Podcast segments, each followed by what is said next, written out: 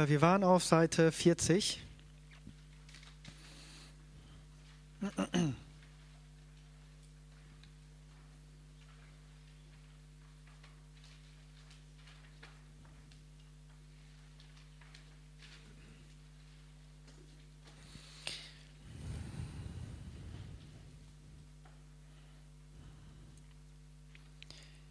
Wie viele Informationen benötigte Jesus, um Kranke zu heilen? Wir haben jetzt eben, Moment, wir hatten eben die Frage beantwortet, warum halte Jesus, wie halte er und so weiter, wen halte er. Und ähm, dann wollen wir uns doch anschauen, wie viele Informationen Jesus benötigte, um das zu tun.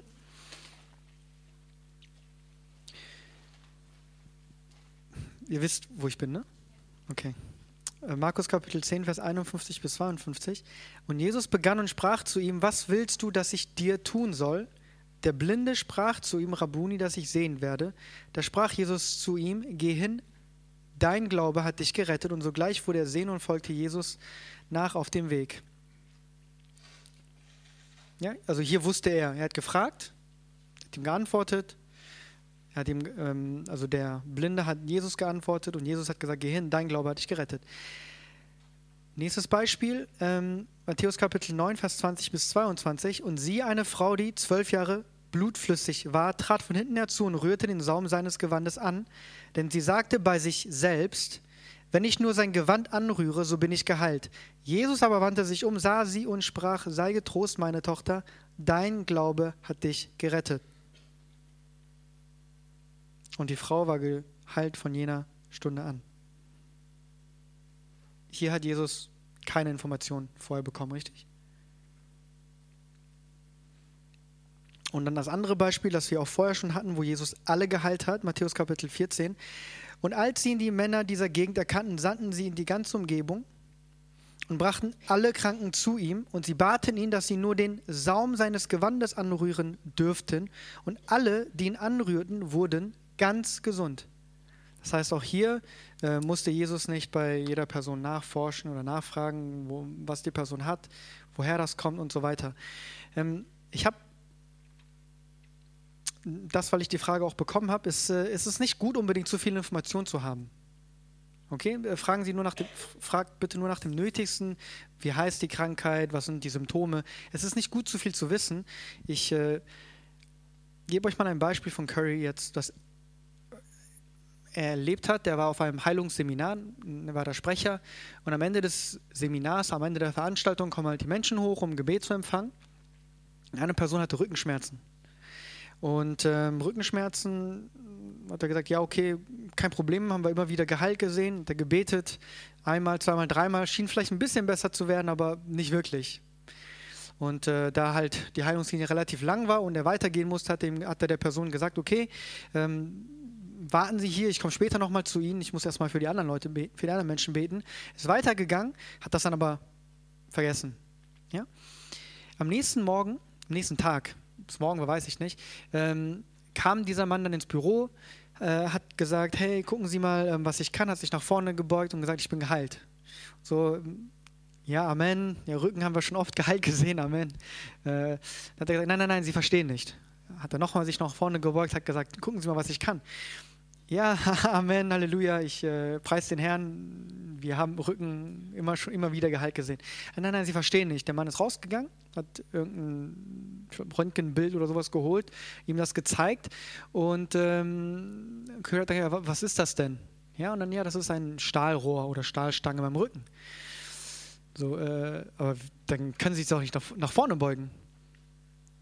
Äh, ja, aber jetzt kann, dann ist es ja ein Wunder. Ja, das versuche ich Ihnen noch die ganze Zeit zu erklären. Machen Sie das nochmal. Okay.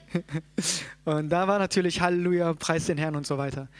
Ähm, das Interessante war, danach hat er erzählt, dass hätte er gewusst, dass in seinem Rücken eine Stahlstange drin gewesen wäre, hätte er nicht glauben können, dass die Person geheilt wird. Es gibt alles, wir nennen das Glaubensbrecher. Jede Person, die anfängt für Menschen zu beten, hat sowas. Ja, es ist super, wenn wir gar keine Blockaden haben, aber äh, normalerweise gibt es bestimmte Dinge, die äh, uns, ähm, die uns wie so eine unüberwindbare Hürde vorkommen. Ja, für einen kann das sein, ähm, vielleicht eine Erbkrankheit. Er hört sich dann so an, oh, als, wäre, als könnte man gar nichts machen. Oder bei anderen ist es vielleicht schon ein Pflaster. Bei dem anderen ist es ein Rollstuhl. Ja, vielleicht kannst du für, ohne Probleme für Menschen mit Krücken beten, aber sobald du einen Rollstuhl siehst, denkst du, das, ist, das geht nicht. Und wir alle haben das. Und es ist nicht gut, zu viel zu wissen und zu viel zu analysieren. Rein, rein praktisch, wenn ich jetzt, nehmen wir mal an, ähm, ich meine, ich predige ja auch zu mir selbst, aber um 18 Uhr, 19 Uhr, wo wir, da bin ich voll gepumpt und denke, okay, ich muss jetzt, ich möchte jetzt unbedingt rausgehen und Menschen Hände auflegen. Äh, ich komme zur ersten Person und die Person, ähm, ich frage, ja, wie geht's Ihnen, was kann ich für Sie tun? Und die Person fängt an, die Krankenakte runterzuleiern. Und äh, ich bin halt, wie gesagt, voll gepumpt. Und das Erste, was kommt, ja, ich bin schon 20 Jahre krank, zehn äh, Ärzte konnten mir nicht helfen und das ist schon immer so. Und ich habe schon diese Medikamente und jene Medikamente ausprobiert. Wenn, Sie da, wenn, wenn ihr euch das, die ganze Geschichte anhört, merkt ihr, wie euer Fokus vorher vielleicht auf dem Wort Gottes war. Nach einer Zeit denkt man nur noch an Krankheiten, Ärzte, Medikamente, Doktoren. Das ist das, woran man denkt. Ja, und diese weltlichen Fakten und Beweise ziehen einen dann runter. Ja? Deswegen ist es nicht gut, zu viel zu wissen. Wir brauchen sowieso keine äh, Spezialisten zu werden. Ja? Gott hat uns nicht dazu berufen, Spezialisten zu werden, sondern zu heilen. Wenn wir zum Beispiel, ähm, Beispiel, wenn ich jetzt äh, vor, kennt Fort Knox? Ich möchte da einbrechen. Wenn ich da einbrechen möchte, gibt es zwei Methoden. Ich könnte meinetwegen ähm, ja, oder ein, was gibt es in Deutschland? Gibt es irgendwas, ein Äquivalent dafür? Irgendeine Bank, sagen wir mal irgendeine Bank, ja? Ähm, die Sparkasse. Ja, die Sparkasse. Ich möchte in die Sparkasse einbrechen und äh, es ist halt nachts verschlossen, versichert, Kameras und so weiter. Ich könnte mich gut darauf vorbereiten, das heißt, ich schaue mir die Sicherheitssysteme an, äh, meinetwegen, wie man, wie man da reinkommt und so weiter, habe bestimmte Schlüssel oder was weiß ich, irgendwas, wie ich da halt reinkomme technisch. Ich muss mich lange darauf vorbereiten und wenn irgendwas schief läuft, dann geht die Alarmanlage an und es hat nicht funktioniert, ich laufe weg. Die andere Methode ist die, ich hole einfach ganz, ganz viel Sprengstoff. Ja, und wenn ich denke, das reicht nicht, hole ich noch mehr und tu das und spreng halt die Tür auf. Ähm, je mehr Details man braucht, desto weniger Kraft fließt in dem Augenblick durch die, die Person, die betet. Ja? Denn das bedeutet, ich muss meine Kraft so bündeln und zielgerichtet auf irgendwas anwenden, damit irgendwas passiert. Wenn ich aber der Kraft Gottes vertraue, die groß genug ist, dann sollte es relativ einfach sein. Wir sehen bei Jesus keine Anstrengungen beim Gebet. Ja? Das ist, weil er geglaubt hat. Die höchste Form von Glauben ist Erwartung oder Wissen. Man weiß schon, dass es das passiert. Jesus hat nicht vor dem Händeauflegen oder vor dem Gebet sich wirklich Gedanken darüber gemacht, hm, ich weiß nicht, ob das funktioniert. Ja? Und wir haben den Sinn von Christus und auch wenn wir das jetzt praktisch noch nicht erleben und ausleben, im vollen Maße, sollte das unser Ziel sein. Und wenn das unser Ziel ist, so zu denken wie Christus im Bereich Heilung, dann sollten wir auch ähm, auf diese Art und Weise rangehen. Also nicht zu spezifisch werden, ja, und nicht ähm, sich an Details, sich nicht durch Details aufhängen lassen äh, oder abhalten lassen. Äh, das war eine Sache, die ich auch, womit ich auch früher Probleme gehabt habe, diese Unterscheidung zwischen Heilung und Wunder.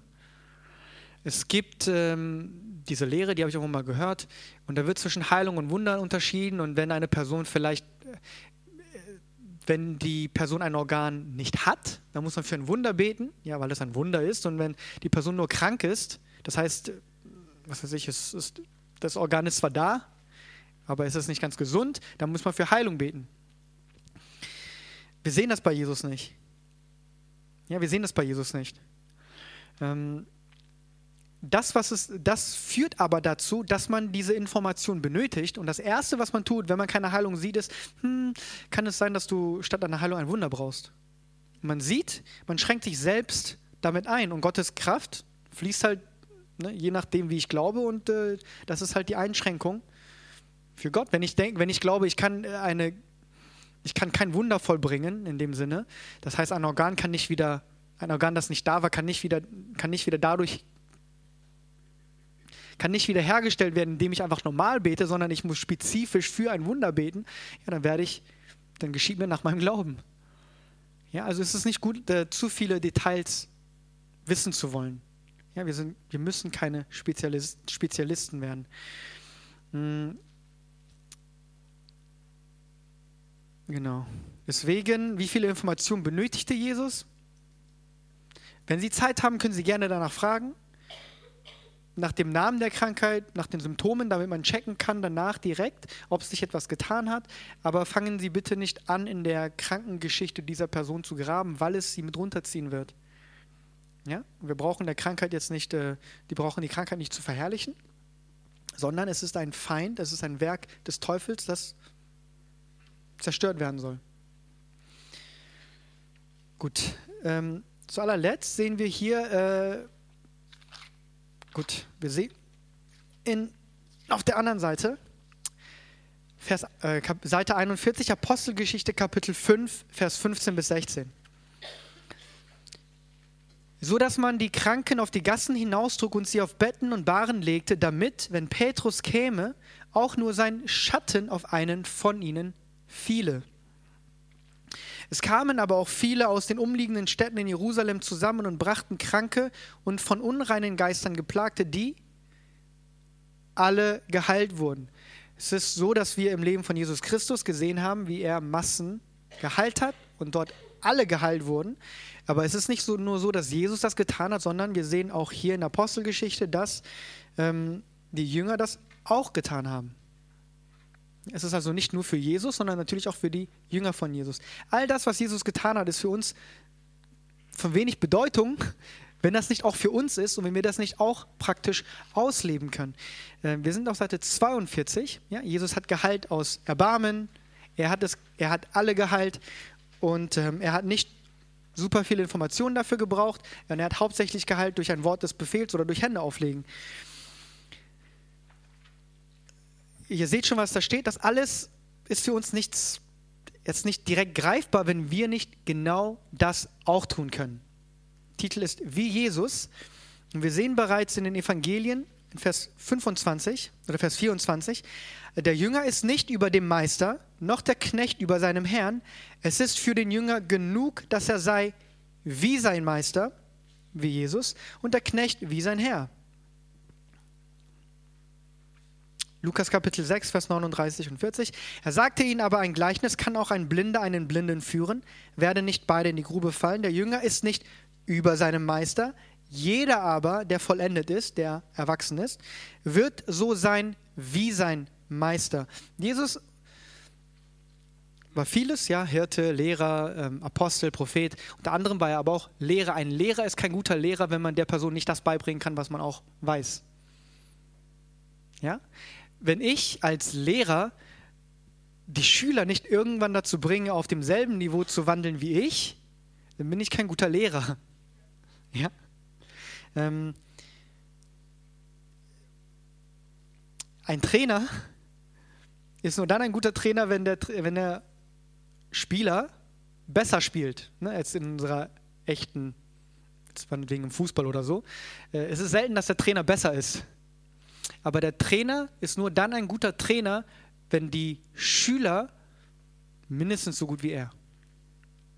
Ja, und wir sind natürlich nicht besser als Jesus, er lebt in uns, wir sind so wie Jesus, aber wir haben in Johannes Kapitel 14, Vers 12 gelesen, dass die, wir die Werke tun, die er getan hat und größere Werke. Ist auch äh, sinnvoll oder macht auch Sinn, denn äh, Jesus hat den Kampf bereits für uns gekämpft und gewonnen. Und wir stehen nun auf diesem Sieg und nun aus, können nun aus der neuen Schöpfung, aus der Gnade heraus im Grunde genommen ähm, von diesem Sieg profitieren. Ja? Aber bitte nicht, äh, bitte nicht denken, oh, ich muss demütig sein, ich kann nicht so sein wie Jesus oder ich darf nicht das tun ich darf nicht das tun.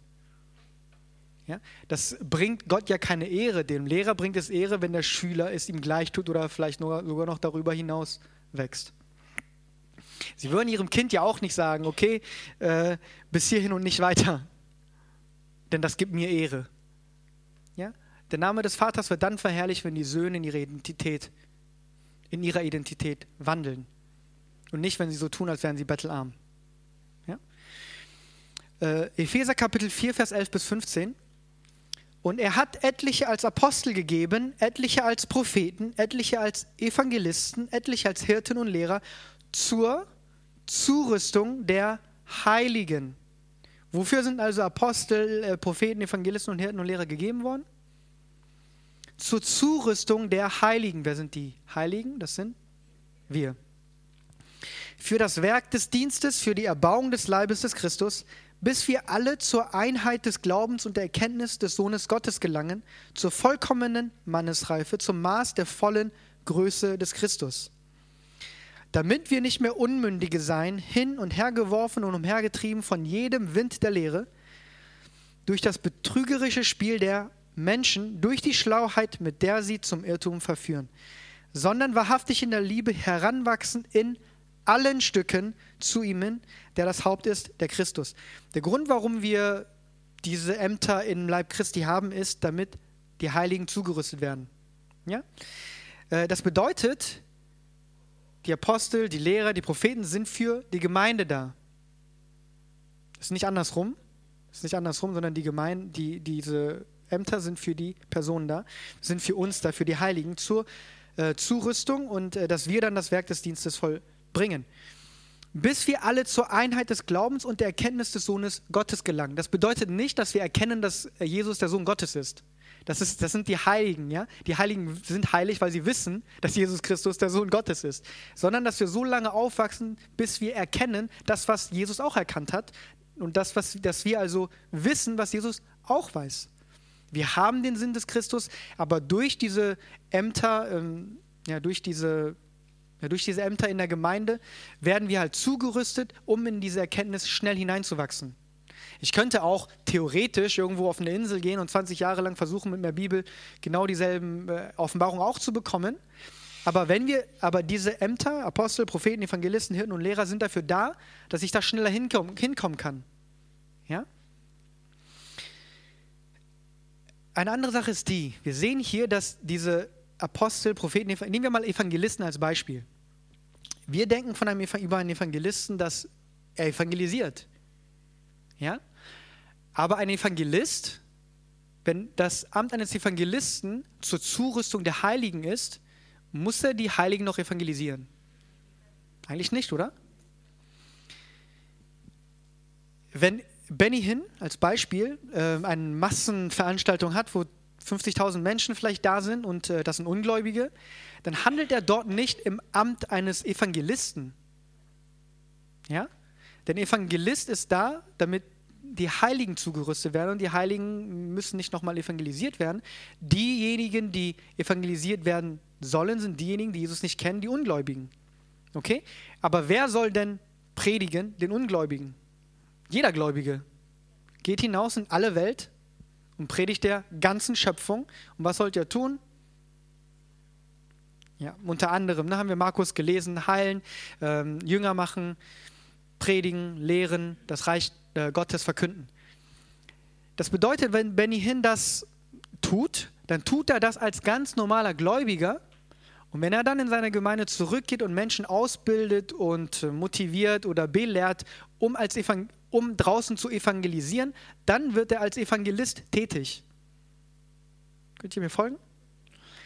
Ähm, und das ist für die anderen Sachen, für die anderen Bereiche nun genauso. Wenn wir Jünger machen sollen, und ihr wisst, dass jeder dazu berufen ist, Jünger zu machen, richtig? Dann gehört dazu natürlich auch die Lehre. Oder? Gemäß Matthäus 28 sollen wir Jünger machen und wenn man Jünger machen möchte, muss man auch lehren.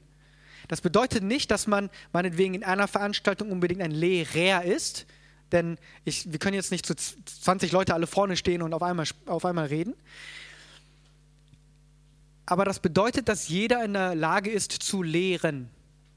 Denn wenn du einen Jünger haben möchtest oder meinetwegen zwei oder fünf Jünger hast, Menschen, die du unterrichtest, die du belehrst, dann musst du lehren können. Und dafür sind wiederum Lehrer da, die dich zurüsten, um das zu tun. Prophezei Prophetie genau dasselbe. Ähm, wir alle sollten prophezeien. Und um, wenn man da, darin vielleicht noch nicht so gut wandeln kann, oder wandelt, dann gibt es jemanden, der einen in diesem Bereich zurüstet. Ja? Aber nach außen hin, wenn es in die Welt hinausgeht, sind wir als Gläubige tätig. Gehen wir als Gläubige hinaus und predigen dem ganzen Evangelium. Und wir tun das, äh, diese Dienste gibt es so lange, bis wir heranwachsen in allen Stücken zu ihm hin, der das Haupt ist, der Christus. Wir wachsen also nicht nur im Bereich Heilung zu ihm hin, sondern auch im Bereich Liebe, Segnen, Vergebung, in welchem Bereich auch immer Jesus gewandelt ist. In all diesen Bereichen sollen wir hineinwachsen in Christus. So werden, so aussehen wie er. Ja?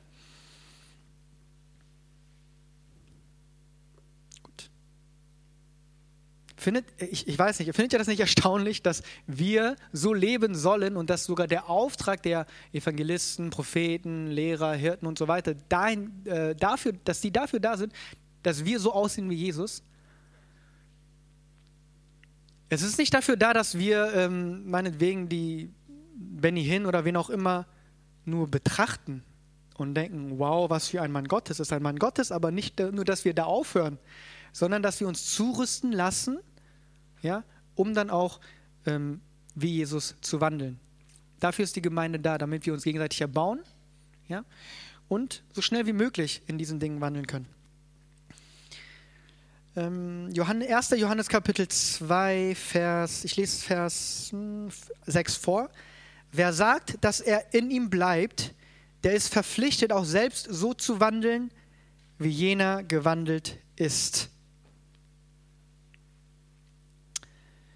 Gut, 1. Ähm, Johannes Kapitel 4, Vers 17, habt ihr vielleicht auch schon öfters gehört. Darin ist die Liebe bei uns vollkommen geworden, dass wir Freimütigkeit haben am Tag des Gerichts. Denn gleich wie er ist, so sind auch wir in dieser Welt. Gleich wie er wer? Jesus Christus ist jetzt, gerade heute, hoch erhoben zur Rechten Gottes. So sind auch wir jetzt gerade in dieser Welt. Denn es bin nicht mehr ich, der lebt, sondern Christus lebt in mir. Gut. Ähm, ihr seht also, ich hoffe, das reicht erstmal so weit, aber ihr seht, dass wir dazu bestimmt sind, so zu wandeln wie er. Wir haben gesehen, Jesus hat gelebt, äh, geheilt aus Erbarmen heraus. Er hat alle Menschen geheilt, er hat Hände aufgelegt, er hat befohlen, er hat jetzt keine großartigen Fragen gestellt. Und wir sind dazu berufen, so zu leben wie er. Das auszuleben wie er. Ja? Wir tun uns wirklich keinen Gefallen damit, wenn wir ständig auf unsere Erfahrungen schauen oder auf unsere Erfahrungen in der Gemeinde oder dieses, diese negative oder jene negative Erfahrung schauen und dann immer sagen, warum ist das passiert? Ja, ich stelle mir diese Frage auch. Es ist nicht so, dass, wir nicht, dass ich nichts Schlechtes erlebt habe, aber ähm, ich, ich sitze jetzt auch nicht jeden Tag da und frage mich, Gott, warum sind meine Augen noch so? Curry hat gesagt, dass Heilung im Grunde genommen Kriegsführung ist. Ja, so wie bei Jesus auch. Er ist gekommen, um die Werke des Teufels zu zerstören. Und wie wir auch in Apostelgeschichte Kapitel 10, Vers 38 gesehen haben, dass er die ähm, Werke des Teufels zerstört hat. Ne? Was stand genau nochmal drin? Nicht zerstört.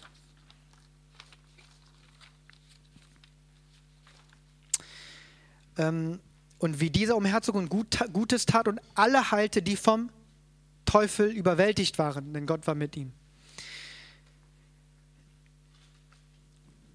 Das bedeutet, das bedeutet, wir sind in einem Krieg, wir sind in einem Kampf.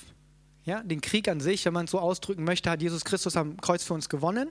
Aber es gibt noch bestimmte Schlachten, die wir jeden Tag kämpfen, richtig? Dass nun Krankheiten sind, ähm, Depressionen sind, Finanzen sind, ähm, Beziehungen sind. Es gibt viele Orte, wo wir noch nicht das Himmelreich Gottes so sehen.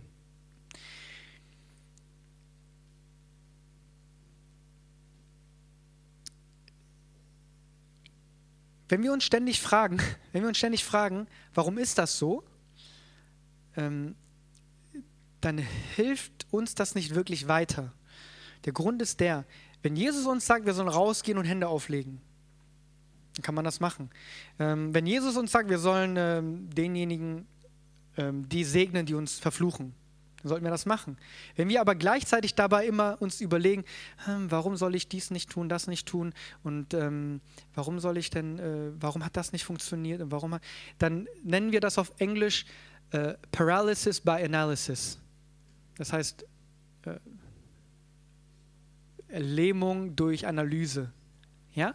Man kann sich wirklich, äh, man kann so lange analysieren, dass man gar nichts mehr macht. Ja?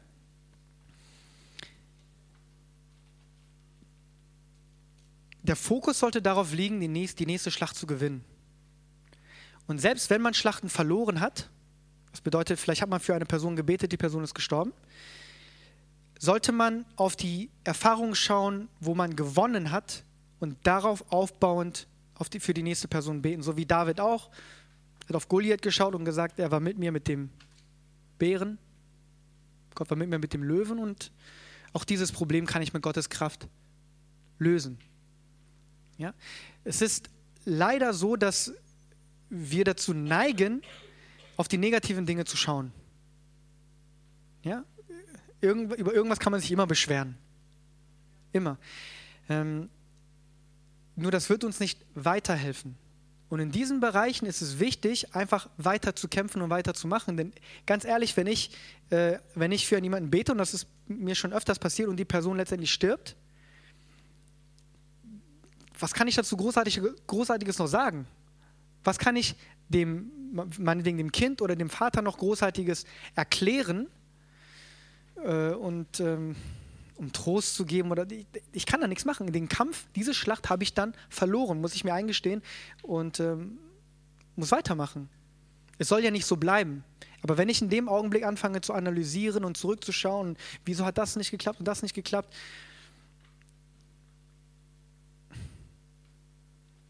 dann kommt man nicht weit. Ich äh, zähle hier immer oft ein Beispiel von einem ähm, Mitarbeiter auch von John G. Lake Ministries in Südafrika, der selbst äh, einen kranken Sohn hatte. Und dieser Sohn hatte Krebs, ungemeine Schmerzen. Und ähm, die Schmerzen waren wohl so stark, dass der Sohn eine Position suchen musste, wo es weniger geschmerzt hat. Ja? Und äh, ich meine, für einen Vater, das, sich das anschauen zu müssen, muss äh, schrecklich gewesen sein.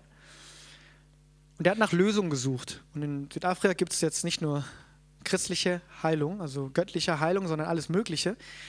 Und weil er dort ähm, erstmal in seiner Gemeinde nichts hatte, hat er alles Mögliche probiert. Ja, auch irgendwelche Gesänge und ja, andere Sachen, nicht christliche Sachen. Hat aber alles nichts geholfen. Und letztendlich ist sein Sohn gestorben. Und äh, während der Beerdigungspredigt hat der, ein Ältester äh, vorne gesagt, ja, äh, Gott hat ihn bei sich haben wollen und mitgenommen. Hört sich vielleicht im ersten Augenblick nett oder politisch korrekt an, was äh, seine, als Kevin heißt der, als er nach Hause gekommen ist, hat ihn aber seine Tochter gefragt, die zwölf Jahre alt war, ähm, Papa, bin ich als nächstes dran? Ich, das ist vielleicht so die einzig logische Frage, die eine Zwölfjährige sich stellt, wenn ähm, ihr Bruder stirbt nach extremen Qualen und äh, dann ein, eine Person von Autorität vorne sagt, das war Gott, der sie mitgenommen hat.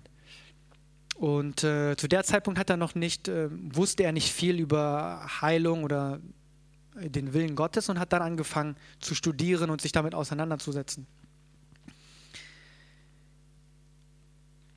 Hat dann irgendwann ist dann irgendwann auf diese DHT gestoßen über einen Freund. Äh, ich glaube, der, heißt Marc. Er ist auch noch in diesem Dienst tätig. Und nachdem er sich das dann angehört hat und auch selbst studiert hat, nach, das, ging jetzt nicht so schnell, ging, ich glaube, schon ein paar Wochen oder Monate. Danach war er wirklich wütend und sauer. Weil er dachte, was, wo war das? Was, ist, was soll das? Mein Sohn hätte nicht sterben müssen. Und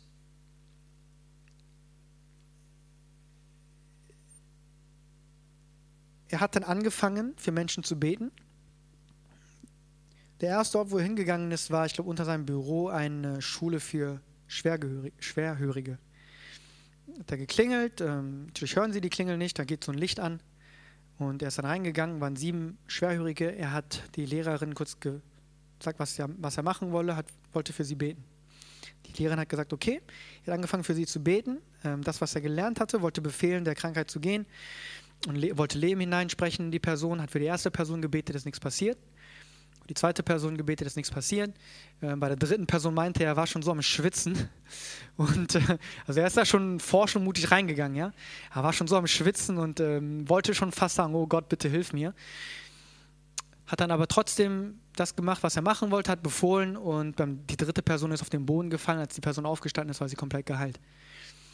Dann ist er weitergegangen äh, und zu dem Zeitpunkt, wo er das Zeugnis gegeben hat, waren die meisten Personen komplett geheilt und ein, zwei Personen waren 70 oder 75 Prozent geheilt. Guter Anfang, oder? Für einen Heilungsdienst. Nicht schlecht. Ähm, und die Anfangszeit, wo er für Menschen gebetet hat, meinte er, das ging wie eine Person nach dem Anfang, äh, eine Person nach dem anderen. Bam, bam. Die einzigen Personen, nicht die einzigen, aber unter anderem die Person, wo er die Krankheit, wo er am meisten Probleme hatte, war Krebs. Für mehrere Personen gebetet. Unter anderem bekam er irgendwann einen Anruf von einem Mann, äh, der wollte, dass Kevin für seinen Sohn bete. Er ist losgefahren und während der Fahrt ist ihm aufgefallen, dass das dasselbe Krankenhaus ist, wo auch sein Sohn gestorben ist.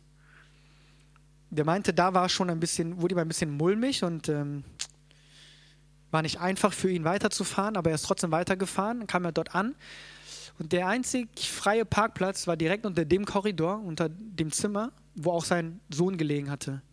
Hat geparkt, ist erstmal zusammengebrochen und meinte, er kann das nicht. Ja, er kann das nicht. Er hat sich dann irgendwann trotzdem zusammenge... Wie nennt man das? Zusammengenommen, zusammengerafft, rauft, rafft, zusammengerauft ähm, ist hinaufgegangen, hat drei Wochen lang jeden Tag für diesen, für diesen Jungen gebetet. Nach drei Wochen ist, die, ist der Junge gestorben. Ja, ist gestorben. Jetzt die Frage ist die, ähm, was sagt man dann jetzt dem Papa? Was kann man Großartiges da in dieser Situation noch erklären oder versuchen, schön zu reden? Gibt's nichts. Gibt's nichts. Und er hat gesagt, er ist zu dem Vater hingegangen. Ähm, hat ihn umarmt und äh, hat, mit, hat über den Sohn getrauert, als wäre es sein eigener Sohn. Und die Geschichte für mich hat vieles beantwortet, was den Heilungsdienst angeht. Ähm, ich kann nicht garantieren, dass jede Person geheilt wird. Ich erlebe ja selber in meinem Leben, dass das nicht so ist. Ich weiß nur, dass es Gottes Wille ist und dass er jeden liebt und dass er möchte, dass jede Person geheilt wird. Und dahin gehe ich. Es ist immer richtig, die Wahrheit zu sagen. Ich kann einer Person nicht sagen, oh, vielleicht ist das die Sünde oder so, die das aufhält.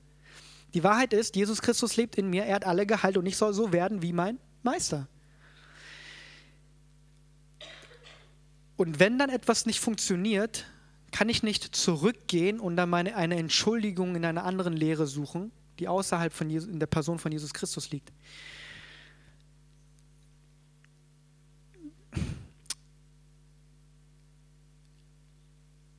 Deswegen, oft weiß ich nicht. Ich kann nur sagen, okay, das ist vielleicht, ich muss noch wachsen. Das ist das Einzige, was ich sagen kann.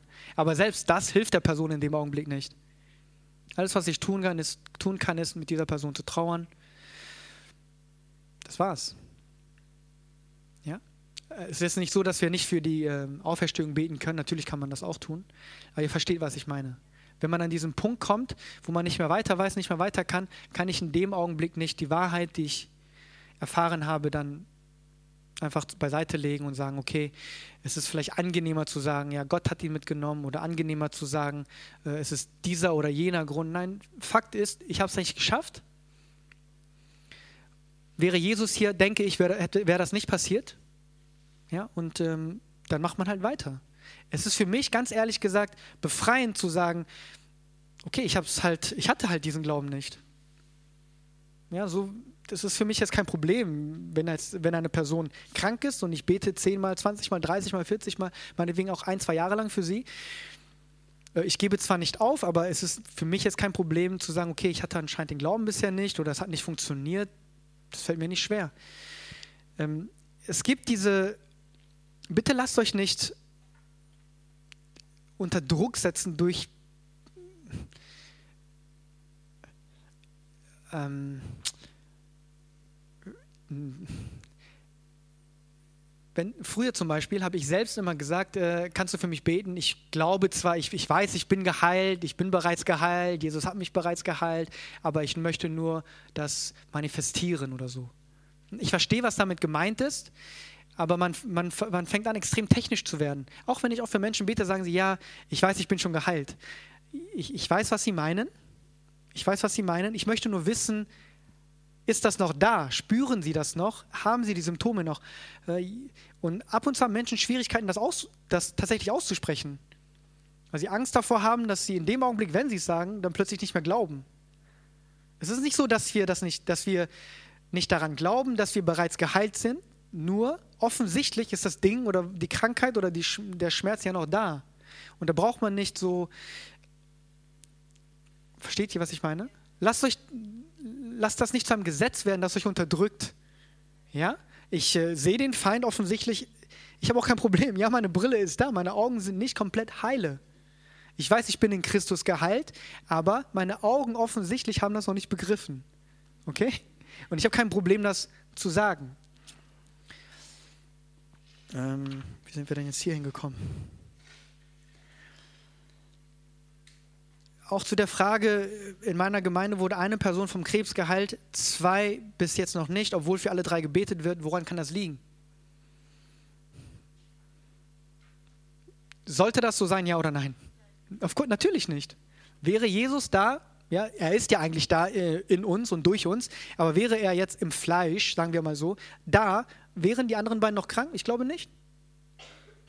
Und wenn das so sein sollte, dann schaue ich auf dieses Ziel und gehe so lange dahin, bis ich das sehe.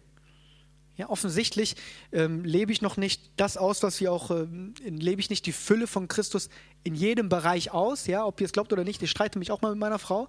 Äh, aber das hält mich ja nicht davon ab zu sagen, okay, ich habe mich einmal mit meiner Frau gestritten, also ist es wohl falsch, äh, jetzt, jetzt kann ich aufgeben. Oder bei Vergebung. Äh, ich habe dieser Person vergeben, bei der nächsten Person habe ich ein bisschen Schwierigkeiten und es fällt mir schwer und dann sage ich äh, nicht mal eine ganze Theologie und sage, nein, ich muss nicht jeden vergeben. Wieso machen wir da bei Heilung einen Unterschied? Heilung ist für jeden gedacht, ja, und wenn es noch nicht so weit ist, arbeite ich, gehe ich halt diesen Weg, bis es, bis ich das sehe. Bei, bei jeder Frucht des Heiligen Geistes ist es so. Ob es nun die Selbstkontrolle ist oder die Liebe ist. Es ist nicht so, dass wir perfekt lieben. Vielleicht gibt es eine Person, die perfekt liebt. Von mir aus kann ich sagen, praktisch lebe ich das noch nicht perfekt aus. Trotzdem würden wir niemals sagen, äh, warum ist das so, wieso ist, wieso ist das so, ähm, ist das vielleicht nicht Gottes Wille, äh, möchte vielleicht Gott mir etwas dadurch beibringen? Nein, er, ich weiß, dass es Gottes Wille ist, für mich das auszuleben und auf diesem Weg falle ich mal hin, aber ich stehe immer wieder auf, denn ich bin gerecht. Okay, und das ist bei Heilung nicht anders. Ähm, gut, das auch ein bisschen hierzu. Äh, viele, beten für, viele Gemeinden beten für jemanden, aber die Person wird nicht geheilt. Warum ist das so? Es sollte nicht so sein. Wenn ich jetzt zum Beispiel frage, äh, alle Christen sollten heilig leben, aber sie tun es nicht, warum ist das so? lass uns nicht, nicht, lieber darüber diskutieren, sondern schauen, was wir dagegen tun können. Und das ist nämlich äh, Menschen zu jüngern und auf den richtigen Weg zu bringen und mit ihnen gemeinsam diesen Weg zu gehen, dass sie schnell in Christus hineinwachsen. Nicht zu analysieren, was alles falsch gelaufen ist. Ja. Paulus brauchte auch jetzt keine lange äh, Psychologie. Stunden, bis er von seiner Vergangenheit befreit wurde.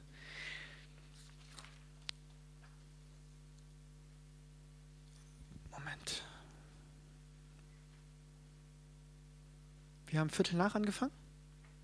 Viertel nach. Haben wir um drei angefangen? Dann haben wir jetzt Pause. Ja, dann, seh, dann machen wir um fünf nach vier weiter. Ja, 16.05 Uhr.